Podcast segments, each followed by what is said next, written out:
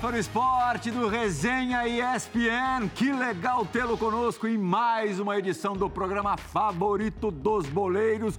Um programa, digamos, temático hoje. Djalminha, que tá lá na Bahia, tá lá em Caraíva, sofrendo com o calor, queria colocar o paletó de qualquer maneira, de qualquer jeito. Eu falei, não, Djalma, fica só de camisa que tá de bom tamanho, tá de bom tom, um tom semelhante ao que tá de fundo aí, de, de cenário pro Djalminha. Bonito cenário do Djalma, tem tudo a ver com o lugar que ele tá. Paulo Silas está aqui mais próximo, bem mais próximo, mais próximo da gente, participando de mais um resenha. Como eu disse, temático. Silas, nossos convidados de hoje têm quatro pontos em comum. Primeiro deles foram laterais direitos versáteis, quer dizer, jogavam em outras posições, gostavam de atacar, jogar no meio. Segundo, juntos foram vice-campeões brasileiros em 1999, defendendo o Atlético Mineiro. Terceiro, fizeram sucesso no futebol europeu. Um na Itália e outro mais propriamente na Espanha, embora também tenha ido bem na Inglaterra, jogando a Premier League com a camisa do Chelsea. E quarto, os dois querem, mas querem. Do mesmo jeito que o, o Djalma queria botar o paletó, os caras querem ser técnico de futebol. Essa loucura, essa profissão absolutamente doida, que o cara não tem estabilidade nenhuma, por melhor que seja. Você que, alguns anos atrás, quando você tinha 43, né, é, optou por ser treinador de futebol, aconselha Belete e Mancini a fazerem o mesmo? Eles estão no caminho certo? É uma trilha que, uma trilha que você indicaria, Silas? Olha que sinuca, hein, Belete? Cara, primeiramente, um abraço, Plirra, Dija, abraço grande para você. Mancini e Belete, obrigado por estarem com a gente aqui no Resenha. Dois craques, tenho certeza que o fã que vai estar assistindo a gente vai curtir muito e aprender muito. Plirra, olha, é, eles estão na idade ideal para isso. Né? Eu trabalhei durante 11 anos como, como técnico, foi muito bom, gostei. 43 ou 54? Isso, desfrutei pra caramba, foi muito legal e agora, recentemente, né, tomei um rumo diferente, tô aqui com vocês aqui, pô, amo o que eu faço também, desse lado aqui. E ouvindo o Belete, eu vi que tem muita paixão dentro do coração dele. E acredito que é assim como Mas é Mancini pré-requisito básico também, É, né? Então, Se não tiver, não vai. Agora, falei com o Belete, ali a gente deu uma caminhada aqui nos estúdios tal, desde ali da maquiagem, né, onde as meninas... Eu Você fez um tour pela TV Coloquei com ele? apelido em uma ali de Regis Danese. Ela falou, mas por quê? Eu falei, faz um milagre em mim aqui. Aí ela fez um milagre com a maquiagem lá, me deixou mais ou menos. E, o- e o, o Parreira, quando eu comecei a trabalhar, Mancini, de técnico, nós fomos lá pro Futecom e ele falou, senta aqui comigo. E ele falou assim, o, o treinador tem três fases. A primeira é a do trabalho, que eu acredito que é a fase que eles estão hoje. São 10 anos. Onde aparecer, vai. Vai para a China, para a África, para o Japão, vai aqui na América do Sul, vai para onde aparecer, aprender a ficar cascudo. Aprender a lidar com um diretor mau caráter, aprender a lidar com perder, a lidar a perder com demissão, a, li- a lidar com isso, a, a entender. A segunda fase é a do sucesso que é- você vai desfrutar o que você semeou nos primeiros 10 anos. E a terceira fase é a fase da significância, que você vai estar pintando um quadro, vai estar mexendo no jardim e você vai estar brincando com o teu neto e vai aparecer 40 milhões de euros de contrato, você fala muito obrigado. Não quero. Eu estou numa terceira fase. Então, assim, Chegou nessa terceira, Silão? é, pra mim tá chegando. Já vem, já vem a Manuela aí, já tem o Mateu, né, os netinhos. E assim, se eu pudesse deixar um conselho para esses dois que estão começando, isso que o Parreira falou pra mim, né, olha de quem que veio. E a outra é muito estômago, cego de um olho e surdo de um ouvido, porque é uma profissão que vai precisar disso. Dija, antes da gente conversar com os nossos convidados, você nunca na sua vida cogitou ser treinador de futebol. Tô certo ou tô errado? Não, tá certo, tá certo. Mas sabe por quê que não? Por Já quê? viu o primeiro conselho do, do Silas, os primeiros 10 anos? É do Parreira, do Pô. Parreira. É, é muita coisa para aguentar. Então, assim, eu, eu admiro, admiro realmente é, as pessoas que buscam esse lado, né? Primeira coisa tem que ter paixão, porque são duas pessoas que eu tenho certeza que já estão realizadas na vida, já com o futebol já conseguiram conquistar muitas coisas, mas é sempre importante você estar tá fazendo coisas que você tem paixão, tem vontade. E então, se eles querem isso, eu lógico aconselho. Não significa que por eu não querer, não gostar, não vou achar que é um lado legal também do futebol. Os caras que têm muito para agregar no futebol, né? Isso é importante. É, ter gente que entenda do meio para que o nosso nossa qualidade né, melhore cada vez mais mas eu prefiro ficar aqui com vocês, colocar o meu terno, fazer o resenha, não tem problema nenhum. Grande Mancini, mais uma vez eu te agradeço por ter aceitado nosso convite, participando mais uma vez do, do resenha. É, desde quando que você decidiu ser treinador de futebol? Você jogava ainda? Boa tarde, Plihal, boa tarde a todos, é um prazer estar falando com vocês. Belete, Silas, Djalma, Chico Djalma aí há duas semanas atrás no Rio a decisão minha foi exatamente há três anos atrás. Ó, eu, quando eu parei de jogar futebol, eu não tinha pretensão nenhuma de ser técnico, né? Mas como aquilo que o Djalma disse, né? A paixão é uma coisa que eu sempre fiz.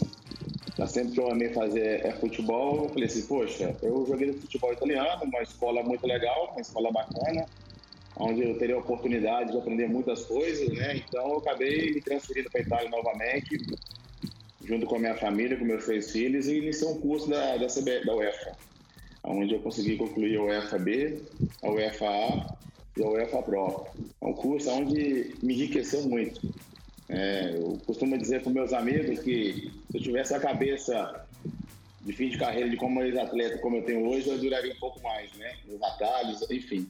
Mas a minha pretensão realmente é essa de poder migrar para a área técnica, né? Já tive já um trabalho realizado no futebol italiano ah, faltavam seis meses para o término da minha UEFA Pro. Eu acabei indo para o Foggia, que era um clube é, da Série D do Campeonato Italiano, onde eu tinha muita teoria, precisava de prática, né? Porque a gente sabe que comandar e ser comandado são duas coisas completamente distintas. Né? Então, todo início você tem um pouco de dificuldade, né? Aquele quadro tático, de, de, baixa aquele nervosismo, baixa aquela, aquela ansiedade mas é uma coisa assim que realmente confirmou aquilo que eu quero, que muitas das vezes a gente é, pretende fazer algo, né? Só que quando você depara com determinadas situações, ela não é aquilo que você esperava. E comigo foi ao contrário. Me deparei com essa situação e realmente é, tudo aquilo que eu imaginava, né? O Silo mesmo frisou, falou, pela sua vasta experiência também como ex-técnico, né? Você tem que ter paciência, paciência de Jó, porque realmente você encontra cada cada mala, cada pessoa que no futebol não entende nada. Aquele cara aí, assim, que você fala, o cara coloca dinheiro no clube e acha que sabe de tática, enfim, a gente sabe muito bem como funciona, mas faz parte de todo o processo, né? E hoje me sinto muito apto e preparado e eu esperando oportunidade também de, de pegar clubes também que te dê oportunidade, que te oportunize e que também te dê condições de trabalho. Também não adianta ser um time da série C e D do futebol brasileiro e não ter trabalho, não ter lugar para você trabalhar, para você treinar campo, estrutura é, física. Então, assim, às vezes, muita, muitas vezes, é melhor esperar. É claro que a nossa ansiedade, ela, ela aflora a todo momento, mas ter um pouco de paciência para poder, de repente, aparecer uma coisa boa para você continuar e trilhar seu caminho como treinador. Já tem um tempinho que o Belete, também agradeço a, a vinda mais uma vez ao resenha, é, para o jogar bola, uma brilhante trajetória que tem só Copa do Mundo e Champions League. Na Champions League, fazendo o gol do título do Barcelona 2006. O, o Bellet, depois de pendurar as chuteiras, é, trabalhou na televisão durante quatro anos no, no Sport TV. Também já trabalhou em clubes na área diretiva, na área administrativa. E a última experiência com futebol no Cruzeiro, muito recente, como auxiliar técnico permanente, é, antes, da, antes da SAF, antes do Cruzeiro ser vendido. É, as duas experiências, claro que a, de jogador sempre vai somar mais, vai ser a que mais vai contar. Mas a, a, as experiências administrativas e comentando futebol vão te ajudar no que nessa sua nova escolha, Belete? Boa pergunta, André. Obrigado mais uma vez pelo convite. Uma honra estar ao lado do Silas, foi meu ídolo de infância. Chegamos até a jogar junto, né? no São Paulo? No São Paulo. Nove, nove e meia? Oito. Nove e oito? Oito. É, Nove e joga- oito, é, se não? Quando eu voltei do Não foi São nove e Lourenço. sete, não? Pode ter sido, foi 9 9 e 7, é. É. Pode ter fim de 9 e 7. Já o Plirra sabe mais do que eu. Pois é. Um abraço ao Mancini, um abraço ao Djalma também, outro ídolo aí, monstro do futebol. É fato que a minha carreira foi até melhor do que eu pudesse imaginar que fosse ser, né? Os títulos que você falou, contando ainda a Premier League, La Liga e o Brasileirão, conquistei muito mais do que eu pensei que fosse possível. Dadas as circunstâncias do início da minha carreira, já que eu fui goleiro até os 15 anos e sou lá de Cascavel, interior do Paraná. Mas hoje, com 45 anos de idade, já tendo passado tudo isso que você falou, a gente acaba virando hoje a soma de tudo aquilo que a gente vivenciou. É, eu tenho que aproveitar isso. Aproveitar melhor toda essa vivência que eu tive no futebol. Eu brinco com meus amigos de que eu fui jogador indiretamente para me preparar para ser treinador. Porque eu estou absolutamente apaixonado pela ideia. Tive essa experiência em 2021 no Cruzeiro como auxiliar técnico fixo. E você tendo a possibilidade de ajudar os jogadores, a título individual primeiro e logo coletivamente, a eles melhorarem a performance técnica, melhorarem a performance tática e também mental, que hoje está sendo muito mais exigido, acho, do que em outros tempos, isso é fantástico. Então, eu estudar psicanálise em algum tempo, ou ter licença pró da CBF, ou ter um bate-papo com o diretor do Manchester City, ou até um encontro que eu tive com o Carlo Ancelotti, que foi isso que me motivou ainda mais a ser treinador. Quando, trabalhando pelo Barcelona como embaixador, teve um jogo entre Barcelona e Nápoles, nos Estados Unidos, pré-temporada. Depois do jogo, o Ancelotti, que era técnico do Napoli, fui lá dar um abraço nele, que ele foi meu treinador no Chelsea. Ele que falou comigo, Belete, já virou treinador? Eu disse, não, ainda não, estou pensando, estou estudando. Ele falou assim, está perdendo tempo, porque você taticamente era um dos que mais me ajudava em campo. Que com ele no Chelsea eu fui lateral, fui meia, fui volante e fui extremo. Muito pela opção tática que eu dava em benefício do time. Então, respondendo a sua pergunta, é de tudo um pouco. Estudar gestão foi fundamental. Até porque você ser treinador, você está comandando 30 caras com caráter diferente, com personalidade diferente, entendendo o poder do clube, da torcida, da pressão e responsabilidade. E isso está me motivando a cada vez mais é, aprender para logo colocar em prática tudo isso. De Espanha foram quantos anos de, de carreira entre Villarreal e, e Barcelona? Foram duas temporadas no Vila Real e três temporadas no Barcelona. Quer dizer, meia década. As tuas influências táticas, vamos dizer assim, são maiores é, pelo jeitão que joga, é, que joga esse futebol na Espanha? Eu gosto de lembrar do Parreira, na seleção e no São Paulo. Não posso esquecer do seu Enio Andrade, no Cruzeiro. Em treinador- 95. meu treinador no Inter. Esse cara é um fenômeno, É. taticamente. É impressionante a gestão de grupo dele. O Enio é, é tática, ele impressionava na tática, porque todo mundo que trabalhou com ele É, é, né? enche de elogios, enche o Enio de elogios, especialmente no aspecto tático. Porque a forma que ele montava o time era onde ele tirava o maior proveito possível dos atletas individualmente. Pela forma, o sistema que o time jogava. Mas vou lá para fora, também tem o Raikar no Barcelona, mas tive no Chelsea o Mourinho, Gus Hiddink e o Ancelotti. Que você comandar um vestiário igual do Chelsea é bastante complicado, no bom sentido, que você tem 26 jogadores de seleção do seu país. Quando tem data FIFA, vai todo mundo para servir as suas seleções. E não é só questão tática aí, é gestão de vestiário, que hoje eu acho mais importante do que qualquer outra coisa. Tal como está o futebol, pela pressão que, o- que essa profissão tem, exerce na cabeça, na, na- mente de todos os atletas, sendo jovem, tendo idade de 25, 20 anos ou sendo veterano, a gestão do vestiário, esses caras, eu pude aprender bastante com eles também.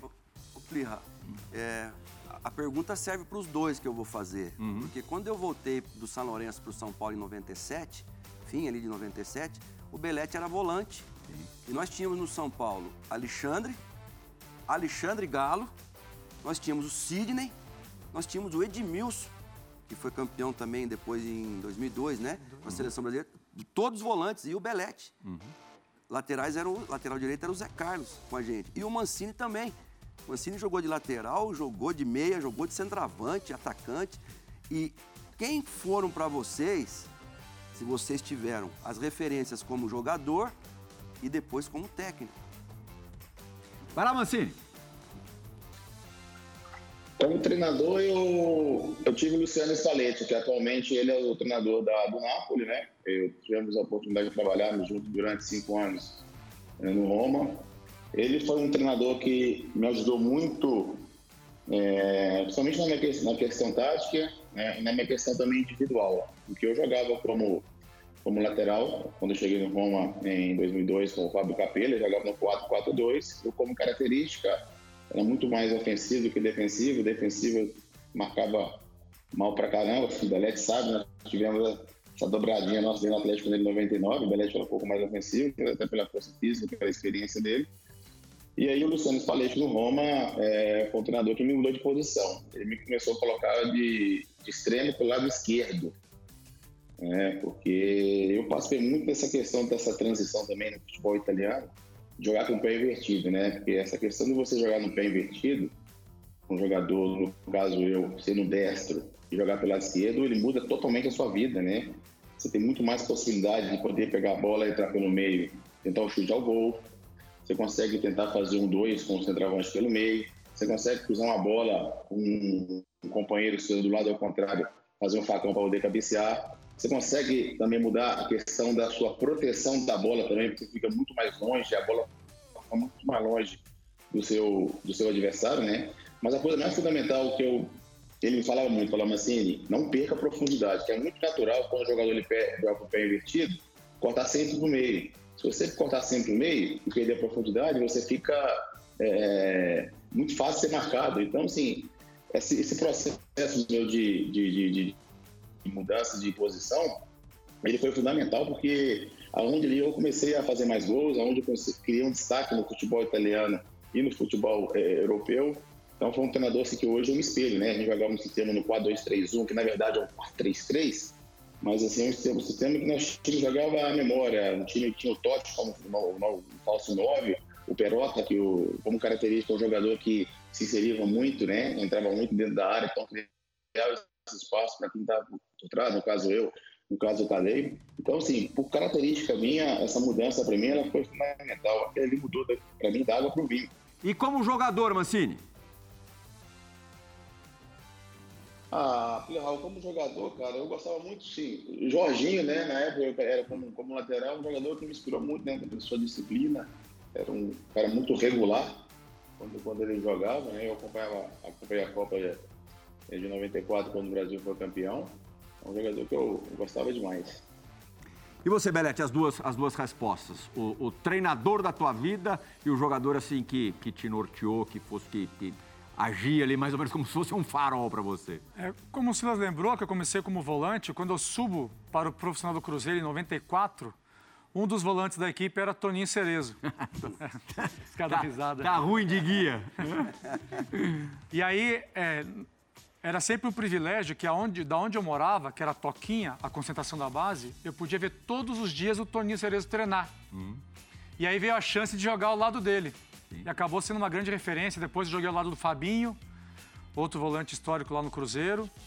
Dunga e Mauro Silva. Vendo eles na Copa de 94 foi algo extraordinário também.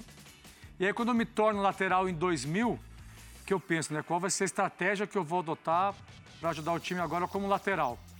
E como era fisicamente diferenciado, para eu tirar proveito disso, eu me espelhei em dois caras que também eram diferenciados fisicamente. Primeiro o Serginho, Sim, que foi lateral esquerdo do Cruzeiro e do São Paulo um bom foi tempo. Foi com você na troca 2 por 5. Isso. E o Roberto Carlos, que eu queria tirar proveito das jogadas em velocidade e profundidade para chegar na linha de fundo e cruzar. E como treinador, é, como eu falei, eu fui um baita de um privilegiado de trabalhar com tantos grandes nomes na arte de gestionar um time de futebol, mas eu gosto de falar sempre do Gus Hiddink, uhum. que ele chegou no Chelsea assim que o Felipão saiu. E por que ele? Porque nós estávamos em um momento de crise. Uhum. E, e aquele vestiário como o do Chelsea, com grandes nomes do futebol mundial, o jeito que o Gus Hiddink chegou e colocou ordem na casa, na gestão de grupo, no dia a dia nos treinos, na preleção do jogo, nas atitudes dele durante os jogos, é, fez eu admirar muito o trabalho dele, porque naquele estágio da minha carreira, eu entendia que não era nada fácil. A gente tem 14 anos já sem um treinador brasileiro num clube de ponta europeu. O último, é, se eu sendo- não estou enganado, foi o Filipão no, no Chelsea, é. que você viveu de perto. Você acha que vai demorar mais quantos anos para a gente voltar a ter um brasileiro nesse posto, com esse status? Acho que não muito, viu? Está se dando muita ênfase para os estrangeiros virem trabalhar no Brasil. Só que eu acho que é legal isso, não vejo coisa negativa. Mas não podemos deixar de lado os bons trabalhos feitos pelos técnicos brasileiros também no Brasil, como o Renato fez ou como o Cuca fez recentemente. É, a gente tem que dar tanta ênfase quanto para eles também. Porque existem treinadores que vêm para cá, estrangeiros, que também não fazem um bom trabalho. E parece que isso tem, tem sido deixado um pouco de lado também. Tão, tão difícil quanto trabalhar no Brasil também é trabalhar na Europa, para qualquer nacionalidade. Na Inglaterra temos pouquíssimos técnicos inglês que fazem sucesso. Então é achar o equilíbrio.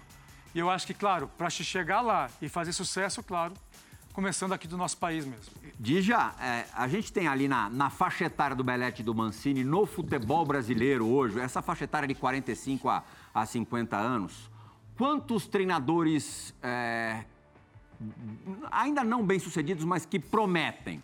Vamos lembrar aqui, o Daír Helma, que está fora do Brasil nesse momento. A gente pode colocar o, Rogério Ceni já do, com Braga- Barbieri. do Bragantino. Barbieri, é, mas numa situação bem específica, né? Num, num clube que tem outros objetivos, assim, né? Num, aspira a outras coisas, de repente, à frente do que, do que da volta olímpica, do que ser campeão. É, quem mais? O Carilli teve o seu momento ali com três campeonatos paulistas e um, e um campeonato brasileiro, mas também já deu, uma, já deu uma esfriada, nada impede que retorne.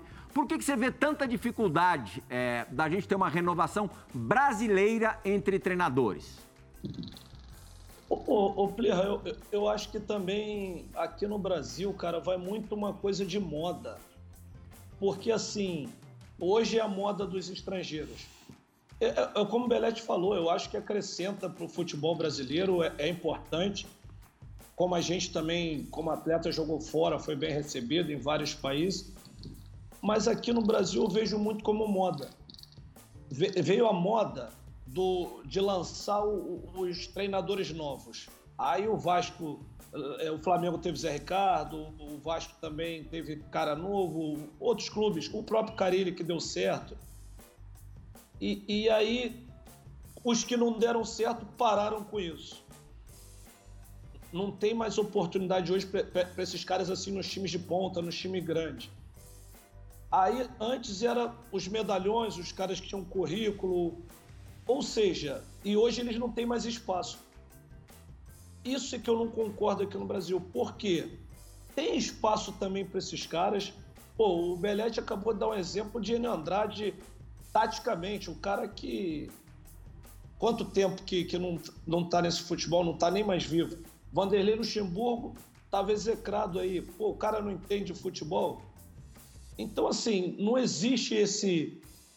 O antigo é, passado não serve mais, o novo é o ser. Tem qualidade em todos esses. Agora, não pode virar moda. Uhum. Bom, o Belete trabalhou outro Porque dia, até outro assim, dia. Os estrangeiros virou uma moda. Então, é dessa maneira que eu penso. O Belete trabalhou até outro dia com o Vanderlei Luxemburgo, ali na prática, no dia a dia, na rotina, no cotidiano. O que, que você pode dizer? É um fenômeno. A experiência e a vivência que ele tem no esporte, a maneira que ele pa- passa isso, ainda com paixão, com vontade de vencer, é algo extraordinário. Ele pegou realmente o time numa situação bastante complicada, conseguiu arrumar a casa, dentro e fora do campo, que hoje o treinador de futebol não se preocupa somente com a gestão tática da equipe, tem aquelas chamadas forças invisíveis que você tem que também e no caso do Vanderlei, tem uma boa comissão técnica para saber condicionar tudo isso. Foram alguns poucos meses ali que trabalhei com ele em 2000, quando ele foi o primeiro técnico que me convocou para a seleção brasileira como lateral direito. Eh, tive essa importante vivência com ele e agora sendo auxiliar dele, trabalhando no Cruzeiro. Eh, tem espaço para esses caras também no futebol. É, o que o Djalma falou, está certo. É moda. Muito tem se falado e destacado até, mais do que o normal, a presença de técnicos não brasileiros dirigindo nossas equipes. Mas ninguém pode dizer que do outro lado também não tem talento. Aqui no Brasil também tem grandes talentos. Está dando-se pouca ênfase para isso, como está sendo dado para o técnico estrangeiro. Uhum. O, o Plirra, e também, em cima da pergunta que você fez para o Djalma, o Mancini tocou numa tecla que a gente precisa considerar muito. O diretor de futebol hoje é muito despreparado, aqui no Brasil. Nós temos executivos Mas muito não sempre bons. foi assim? Não, mas nós temos, por exemplo, nós temos o Cícero de Souza no Palmeiras, que foi meu ex- executivo no Grêmio. Nós temos o Rodrigo Caetano, nós temos o, o Chimê, nós temos muita gente boa. Então, aliado a isso, a questão da grana de você ter bom time. Porque o Belete ou o Mancini começar a carreira deles com um bom time, facilita o começo. Você ter um diretor como eu tive no Grêmio, Luiz Onofre Meira. Quando eu fui para o Grêmio, eu- era meu começo de carreira. Só tinha o Havaí como primeira divisão e depois eu já fui para o Grêmio, um gigante do Brasil, e eu, treinador jovem começando. O Meira bateu no peito, junto com o Duda Kreff, que era o presidente. Não, o trabalho do Silas é bom, deixa ele trabalhar. A gente vê muito pouco isso. Então, num começo, ou vitória, ou você ganha, ganha, ganha, ganha, ganha, ganha e vai conseguindo respirar. Porque a gente- falou mesmo do Rogério Senna. Três rodadas no São Paulo e já estava perigando ser mandado embora. né? Então eu acho que isso também, além do, do, do- o treinador se preparar, eu acho que o dirigente também, não só o executivo, mas o dirigente do clube que tem poder para te mandar embora, mas que sabe pouco. Mancini, a tua primeira experiência como treinador foi fora do Brasil, foi na Itália, que você domina bastante também. Mas assim, quais mercados, é, é, claro, levando em conta como que a banda tá tocando por aqui, como as coisas estão acontecendo aqui no Brasil, quais mercados no mundo você vislumbra para trabalhar? O europeu, eu acho que o futebol europeu é o sonho de todo mundo, né? Eu não sou diferente porque estive lá como atleta é, e vi muitas coisas assim que eu sonho é, para, um técnico, né? Só Plihal voltando sobre essa questão de técnico estrangeiro no Brasil, para mim a, a minha definição é bem simples, é que os treinadores estrangeiros que estão hoje no Brasil, eles têm muito mais tempo para trabalhar. Se um treinador brasileiro hoje entra no Atlético Mineiro, você toma três porradas, ele já começa a bambear. Abel Ferreira no Palmeiras passou um momento assim, muito difícil. Estava assim, ó, cai, não cai, cai, não cai, cai, não cai, cai, não cai. Se fosse um brasileiro, já teria, seria já demitido. Então, acho que essa, essa questão de tempo para técnico brasileiro com relação ao estrangeiro, é, ele é bem menor. né? Então, os caras dão muito mais tempo para o, o treinador estrangeiro do que os treinadores brasileiros. Acho que é isso para mim. Pelé falou uma coisa interessantíssima. Nós temos muita gente boa, muita gente boa. Gosto do Roger Machado, gosto do Diniz, como, como é, pensa futebol, joga futebol. Então acho que os, jogadores, os treinadores brasileiros deveriam ser um pouco mais valorizados. Né? Claro que tem espaço para todo mundo.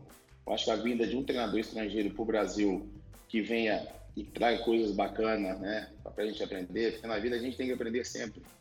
né? Então, assim, muitas das vezes também, Plihal, é, o ex-atleta também, ele não quer saber também de, de- de se formar, de buscar conhecimento, enriquecer. Muitos sentam no currículo como ex-atleta, né? O Belete foi muito, muito campeão, carreira maravilhosa, seleção, enfim. O cara buscando conhecimento, estudando, eu no meu caso também, buscando também ah, essa questão de poder estar aprendendo, se enrique- enriquecendo, né? Buscando conhecimento. Eu acho que isso é uma coisa assim que, que falta também culturalmente para os atletas, né? Os ex-atletas brasileiros. Pergunta pro Belete aqui, posso? Não, é o seguinte, porque é, é no, no aspecto técnico agora, porque no início o Belete colocou assim que o lado mental hoje é muito importante, fundamental. E ele estava trabalhando até recentemente com os atletas, ali está ali no campo, convivendo. Assim, eu- acredito que o talento nunca vai ficar para trás, vai ficar perdido. Mas numa proporção assim, o quanto que você acha o lado mental importante para um atleta hoje jogar em alto nível em grandes clubes? E, e em relação ao talento também, proporção assim. Boa pergunta, hein, Djalma? É, acho que a gestão de grupo passa hoje de 70%. O, o treinador de futebol acaba tendo que lidar com muitos diferentes problemas para ele criar o melhor ambiente possível dentro do campo logo, para que o talento consiga mostrar esse talento. A confiança, ser audacioso, é, é, aprender a usar o seu talento da melhor maneira possível a nível coletivo e cabe ao treinador criar o melhor ambiente possível. Às vezes proteger o jogador, mas saber como cobrar também. É, muito a gente aprendeu durante a carreira que você não usa da mesma forma de cobrar de um jogador a mesma forma de cobrar de outro atleta. Existe cada um a sua individualidade que deve ser muito bem respeitada. E para o lado mental, é, entender a camisa que veste, o clube onde está. A gente tinha muito disso na nossa geração. Acho que os jogadores de hoje em dia têm também, menos um pouco, devido a que eles buscam aquele sucesso mais momentâneo. É muito legal fazer dois jogos bem, é muito legal fazer um mês bem, mas esquece que o futebol ele é muito mais exigente do que isso. Então é colocar na cabeça dos atletas que uma carreira de sucesso profissional não é só um mês. Não é só fazer dois bons, dois meses bons de treinamento ou dois meses bons de jogos. É entender que o lado profissional da carreira ele é muito exigente. E cabe ao treinador colocar isso na cabeça e criar esse ambiente de Djalma, para que ele possa tirar o máximo de talento possível do cara, principalmente daquele que tem mais talento. Que ao final de tudo você monta um time coletivamente, taticamente, para que o talento individual possa ter mais possibilidades de resolver o jogo. E isso é dia a dia. Um dos, uma das grandes qualidades que eu vejo no Abel é isso. Uhum. Ele não para de ser campeão e o time não perde a vontade de ganhar. Ele nunca abre mão do talento individual dos seus atletas. Ele quer tirar sempre mais proveito disso. E os jogadores não se acomodam com um jogo bem, marcando três gols, ou tem um jogador que não erra pênalti nunca.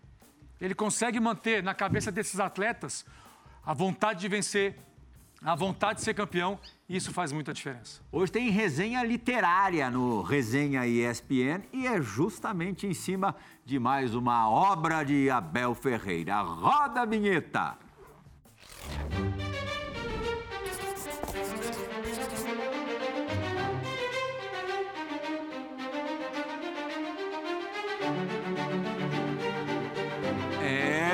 Mancini e Benetti deram as deixas aqui para a gente mostrar o livro lançado nesses últimos dias pelo Abel Ferreira, logicamente com é, o apoio, a ajuda de alguns jornalistas, imagino, Carlos Martins, João Martins, Tiago Costa e Vitor Castanheira, imagino que sejam os quatro portugueses. Cabeça fria, coração quente, que é o lema do, do Abel, que é uma espécie de diário desse período, desde o dia que pisou, aliás, antes, né, na, na fase é, embrionária ainda de negociações com, com o Palmeiras, na vinda dele do PAOC para cá, que já resultou essa vinda é, em termos de conquistas em duas Libertadores, uma Copa do Brasil e uma Recopa Sul-Americana. São mais de 400 páginas, 406, se eu não me engano, acho que é isso material super ilustrado, fotografias, detalhes táticos, enfim, enfim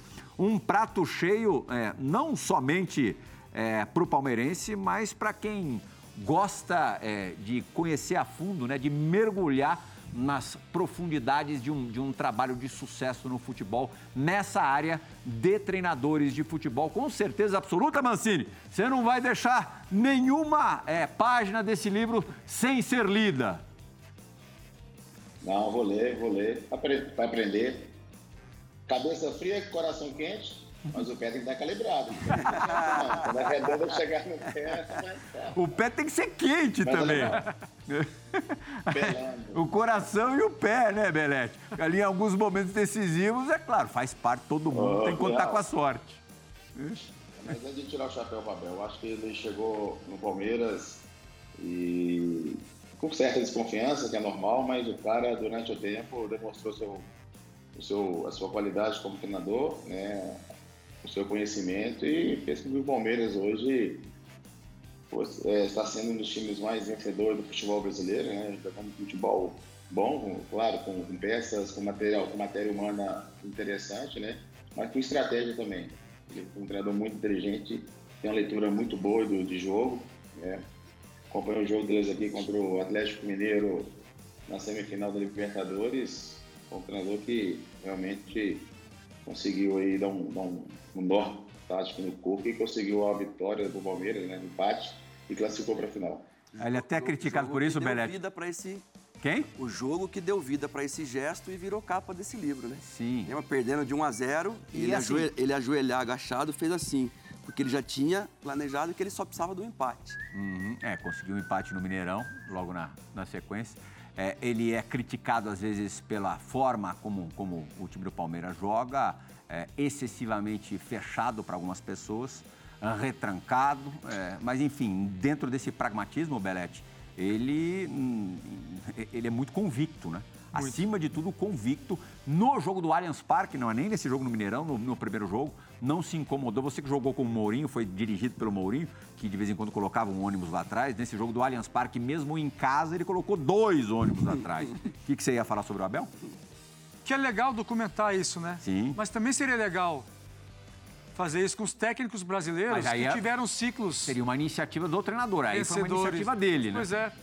É, a- a- conversando com outros técnicos nos cursos que a gente faz na CBF Academy, muito se comenta sobre isso, né? Sobre o, o- o quanto de, de trabalho, de documentos, de pesquisas feitas com técnicos estrangeiros está, foi editado, foi publicado e poucos com técnicos brasileiros. Acho que vale aí também uma inspiração para que possa ser feito isso também com treinadores brasileiros. E lembrando O também, custo, é, Plirra, é, sem tirar o mérito do Abel de maneira alguma, mas o que o Mancini colocou também tem sentido. A paciência com ele é, é- é- foi grande, porque assim, se a gente for lembrar, o Palmeiras é, mandou o Luxemburgo embora porque ele criou uma filosofia de, de jogo, equipe ofensiva, que jogasse futebol bonito, era isso o objetivo. Aí veio um cara que de repente não fez nada disso, mas ganhou, aí virou a sensação. Olha lá, Dijão. O que está acontecendo? Piscou a luz e tocou a sirene. Calma, você fica tranquilo, porque acho que chegou uma dividida para você. Não sei se vai dar tempo da gente botar no ar. Mas a do Mancini chegou um pouco antes. Roda a vinheta, porque o rei das divididas vai mandar uma bomba para cima do Mancini. Vamos lá, Pedrinho!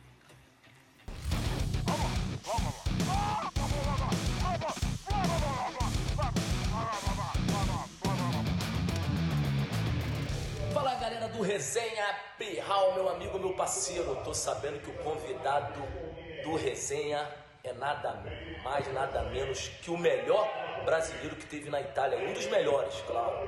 Ele, Mancini. Mancini, um abraço, um beijo no seu coração. Conta aquela resenha quando você jogava com o Reinaldo no Atlético e você numa fase boa, metendo gol pra caramba, e o batedor oficial era o rei. E você foi nele e pediu pra bater o pênalti. Falou pro rei, rei, você já tá rico, pô. Deixa eu fazer esse gol de pênalti aí. O rei passou a bola pra você. E o que que aconteceu? Conta essa resenha aí pra galera do resenha. Um abraço, mansa! que figura, Leandro, cara. Grande abraço, meu amigo. Exatamente, cara. Ah, eu tava numa fase boa, fazendo gol toda hora, onde chutava, a bola entrava, o Marcos cruzava da esquerda, fechando a direita, fazendo gol. Foi um jogo contra Ponte Preta de Independência, pente a favor do Atlético Mineiro, o Reinaldo ali, o cobrador oficial, mas como eu tava na fase boa, fominha, né, Plihal? Eu fui peguei a bola, fui bater o pênalti, ficava berrando, cara. Ainda bem que ganhamos o jogo e fez gol. Pô, fez gol, tá valendo, pô. Pô, falando de bater pênalti sob pressão, o Belete bateu um, um pênalti sob muita pressão, converteu. Infelizmente, o John Terry não, não fez o mesmo na primeira decisão de Champions League do, do Chelsea contra o Manchester United, né, em Moscou. Acabou o Chelsea perdendo o, o título. Depois viria a ser bicampeão da, da Champions, anos depois.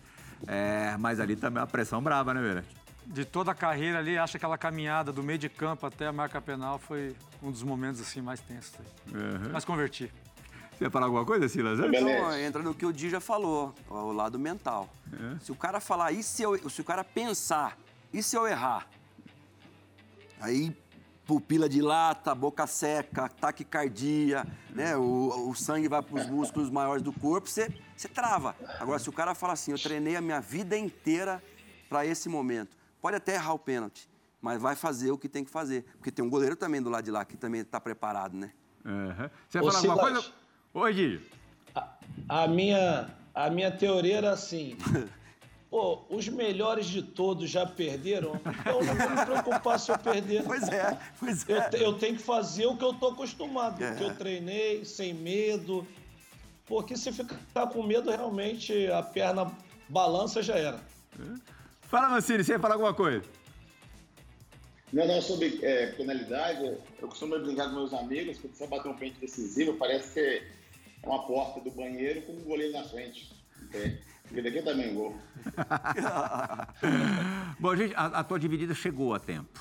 É, o cara tá treinando hoje o Atlético Paranaense. Foi campeão da, da Copa Sul-Americana. E eu me lembro, isso aí a gente vai voltar aqui, uns 25 anos. Vocês dois no São Paulo. Lateral direito também. Ele é lateral. É, e, e ficavam os dois, viu, Silas? Eu não sei se já companheiro era. no Atlético Paranaense. Também. É verdade, verdade. É. Ali ele começou, Isso. né? Depois retornou para E eu lá. dei, du- eu dei muita dura nele. lá no Guarani. Ele começou lá no Guarani. Lembro de você, você com ele dentro do carro, Belete, é, escutando YouTube. Os dois eram fãs do YouTube, lá no estacionamento do CT. É, vai, ele, era, ele é do sertanejo. Aí eu tentei mostrar como é que era o YouTube pra ele. Acho até que o que ele vai contar aqui tem a ver com o carro dele. É isso, Alberto Valentim? Fala aí pessoal, tudo bem? Vou contar uma historinha rápida aqui é, do Belete. Belete é um cara que gostava de pegar um pouco no meu pé na época que nós jogamos juntos. E, e quando eu fui para São Paulo, eu comprei um Vectra. O Belete naquela oportunidade tinha um Mitsubishi, é, um Eclipse. E ele brincava sempre comigo quando nós saíssemos do- dos treinos ou nos dias de folga, que eu no, no semáforo, é, quando eu parasse o carro, se tivesse uma mulher bonita ao lado, que a mulher do lado dela, lá no carro dela, ela falaria: Nossa, que legal, ele tá com o carro do pai dele. Falando que meu carro era de velho e o dele era de, de boy, de, de gente mais nova. Só para pegar no meu pé. É um- uma das lembranças divertidas assim que eu tive ao lado desse campeão aí. Um abraço a todos. E você vê que ele agora é mais velho, todo é, pinta de Clark Kent, é. né? Tigrão. hã? Hoje ele pode andar no carro que for, que o pessoal que a, hã? A, a mulherada vai cair em cima, Beretão. Aí eu tinha 21 anos. É. Então eu tinha um Mitsubishi Eclipse, aproveitando o momento e tal. E eu tinha acabado de comprar um Vectra pro meu pai de presente. Aí eu vejo o Alberto, conheci ele. Primeira vez que eu ele chegando no treino de Vectra. Aham. Aí pegou essa E brincadeira. tá na luta também aí, árdua de ser treinador no Brasil. E ele é um dos caras que mais estudou, acho que o Mancini até pode, na Itália inclusive, né? Um dos caras assim, ex-jogador, que mais fez aquilo de estar com outros treinadores pela Europa, viajando muito, para se preparar para essa função aí. Tem coisa boa reservada, guardada para o segundo bloco e por isso o Resenha ESPN vai fazer a sua única parada agora. A gente volta daqui a pouquinho recebendo hoje Mancini e Belletti. A gente volta já.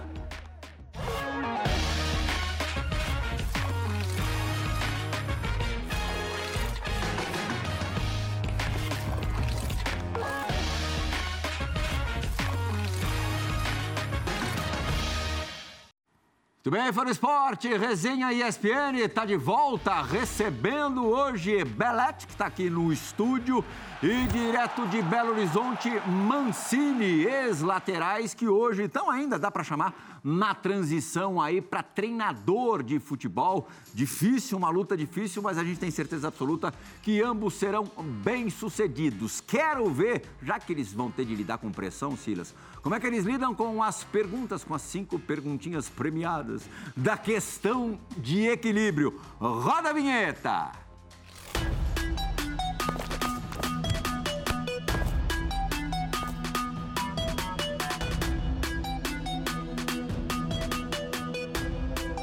Hoje. Os dois respondem, começar pelo Belete, que está aqui do meu lado, mais fácil. Trabalho mais importante do técnico, o trabalho mais importante, Belete, é na semana ou no dia do jogo? Na semana. Na semana? Por quê? Preparação para o jogo, confiança, o planejamento tático, as alterações que você pode vir a fazer durante o jogo e passar o máximo de confiança possível para os jogadores executar tudo isso no dia do jogo. Mancini? A semana, durante a semana. Pelos mesmos motivos citados pelo, pelo Belete? Exatamente. Acho que uma partida de futebol, você prepara ela é uma semana antes, não um dia antes do jogo. A segunda, o Belete meio que já respondeu durante um programa, mas vamos lá. O que é mais importante hoje para um técnico de futebol? A tática ou o relacionamento? Você tem que passar a confiança para o jogador para ele entender que o plano tático que você tem é bom para o time. Uhum. Não adianta você planejar uma tática e não convencer o atleta que isso vai fazer ele jogar melhor individualmente e coletivamente. Estrategista ou paizão, Mancini? Que perfil é, se adequa é. mais aos tempos atuais? as duas coisas têm que andar juntas. Acho que você é, tem uma boa gestão, mas também você tem que passar confiança para os seus atletas, né, no seu modelo de jogo, também estudar bem a equipe adversária para os caras chegarem preparados no final de semana, executar tudo aquilo que você é, pediu durante a semana. Crie o técnico ideal partindo de, Belete, três pontos, o treinador ideal. Treinamento, estratégia ali, capacidade de reagir ao jogo, ali os 90 minutos propriamente, e administração de grupo. Monta, citando treinadores que trabalharam com você. Ah, tá. Entendeu? Treinamento, estratégia, José Mourinho. Ah. Capacidade de reagir, Felipão, vou falar do Felipão aqui. Sim. E a administração de grupo, Gus Riddick. Opa! Mancini. Gestão, Fábio Capello. Qualquer outro aí? É, treinamento e estratégia é, Luciano Spalletti. E capacidade de reagir e... ao jogo. José Mourinho. Boa. Um time atual que eu gostaria de treinar. Escolhe, Belete. Sério mesmo? É. Qualquer um. Outro dia eu tive. Eu gosto muito de ver o Chelsea jogar. É mesmo? Nossa, demais. É. O 3-4-3, sem ser três zagueiros e sim três defensores, é, é legal demais. Mancini, você pode escolher à vontade. Atalanta. Quem? Atalanta. Atalanta? Atalanta. Ah, legal. Um time realmente que joga um, um futebol já há três temporadas, é. né? É. Muito, muito legal mesmo. Agora a última. durante esses dois anos. Oi? Tem uma mudança de patamar durante esses dois anos, chegando em Champions League, e fazendo um espetacular campeonato italiano, um jogo convincente. Viu? Verdade. Toda razão, toda razão. Se o Belete ou se o Mancini jogasse no meu time, se eu dirigisse o Belete, se o Belete dirigisse o Belete, ele jogaria em que posição? Segundo volante. Ah, é? é. Mais do que latera? Mais do que latera. É. ia chegar no gol toda hora. Mancini. Com essa facilidade aí. É extremo pela esquerda. Os caras só querem atacar, player. É. Ia correr pra te ajudar, Djalma. Pô, normal. Ah, mas assim, eles têm razão, viu, Silas? Viu, Dirge? Eles têm razão em querer atacar, porque eles sabiam o que fazer quando, quando viam o gol mais, de mais perto. Quer lembrar? Quer lembrar, Silas? Quero. A perspectiva do campo vai servir justamente para isso.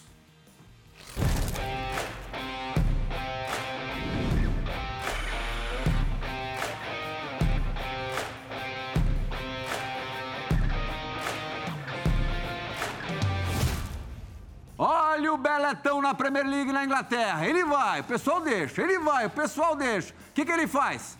Solta o pé. Toma. Olha lá, dois. Ó, e sai numa marra danada. Ó. Como se fizesse gol toda semana, Dir. Saiu. saiu e bravo, o segundo ó. gol, Silas, você vai ver que é muito parecido. Olha lá, Silas. Ele vai, os caras deixam. Ele vai, os caras deixam. E aí, Silas? Toma. É? Ó. Solta a perna. É? Confiança, né, Plia? É. Confiança. E aí é o, a primeira característica do, do cara defensor é defender. E quando você tem esse plus de chegar, de ter ambição, de chutar no gol, você passa a ser protagonista também. Nesses times, jogador brasileiro principalmente, precisa ser protagonista, não pode só ser mais um. A tua observação técnica dos lances, Dija? Técnica, a primeira eu acho que o treinador ele devia estar tá falando toca, toca, toca. Aí ele chutou. Boa. Fez o gol, ficou de cara feia. É, mas, mas, a primeira, a primeira o Belete pegou meio ali de de bico assim, não Quase sei isso, se foi, é. foi, de peito de pé. Mas a segunda não, a segunda já foi uma batida trivela. De, com, com o exterior, é, com a parte de fora do pé. Mas de qualquer jeito foram dois golaços. Dois golaços, olha lá. Mancini, tem pra você também. Você lembra do dia é, em que o Totti quase rouba um golaço seu? Lembra? Vamos, Silas, ele fez, ó, mal um pouquinho, se fosse um cara um pouco mais fominha, capitano, felizmente não era, mas se fosse ele teria roubado. Vamos dar uma olhadinha, eu queria que vocês também analisassem esse lance num jogo entre Roma e Internazionale no Estádio Olímpico de Roma. Olha lá, Silas. Parece que foi o Totti que bateu, não parece? Mas não, ó. Canhotinha foi do Mancini ali, Silas. Depois foi abraçar o Mancini, olha lá, como que pedindo desculpas. É, a jogada toda dele, tudo bem, né? É, o Totti era fominha também, mas o Mancini fez a jogada toda lá, tem que definir ele, ó, golaço. Golaço. Facãozinho pra dentro com a bola, né? Tem o sem a bola, esse com a bola. Trouxe pra perna ruim, ó. E Ele falou alguma coisa pra você depois, ô Mancini? Me chamou de fominha. Eu falei, não, você não é fominha o teu, pô. Pô, mas você, você tinha todo o direito de fazer o gol, ou pelo menos tentar fazer o gol ali. Bom, a gente não existe. jogada, Ô, Plirra, Oi. ô, Plirra, peraí, 50 peraí. É que o Mancini tá aqui, é o nosso convidado, mas na teoria ele corta pra dentro. Ele é canhoto, o Totti é direito, o Totti é o capitão do time. Tem que essa Ah, minha bola vez normal é deixar pro Totti. Ah, o zoião O que Mancini, é- o Mancini abriu os olhos gigantescos. Nada disso, né, Mancini? Negativo. Cara, tem de 50 metros, pô. Tem que finalizar bem. Ah, bom, não existe. Coisa boa que nesse jogo, eu tava tentando o Parreira, ia fazer uma convocação da seleção, eu acabei não convocar depois desse jogo. Eu fiz dois gols. Pô, mas essa, Então o te- então tá treinador da explicado. seleção estava no estádio, Di. Bom, não existe programa em que não existe programa em que Belete e Mancini estejam é, que a gente não tenha obrigação de mostrar o principal momento de cada um, o principal momento da carreira de cada um. Então faltam é, menos de dois minutos para terminar o resenha. Mas vamos dar uma olhadinha? Vamos lá, Silas, vamos lá, Dija. Primeiro no gol do Belete, gol do título da Champions League de 2006, o jogo estava difícil, o Arsenal saiu na frente, é, o Barcelona empatou e virou no final do segundo tempo, debaixo de um temporal no Stade de France em Paris, com o Belete, um gol histórico que faz com que o Belete tenha um lugar de muito destaque no Museu do Barcelona no Camp Nou.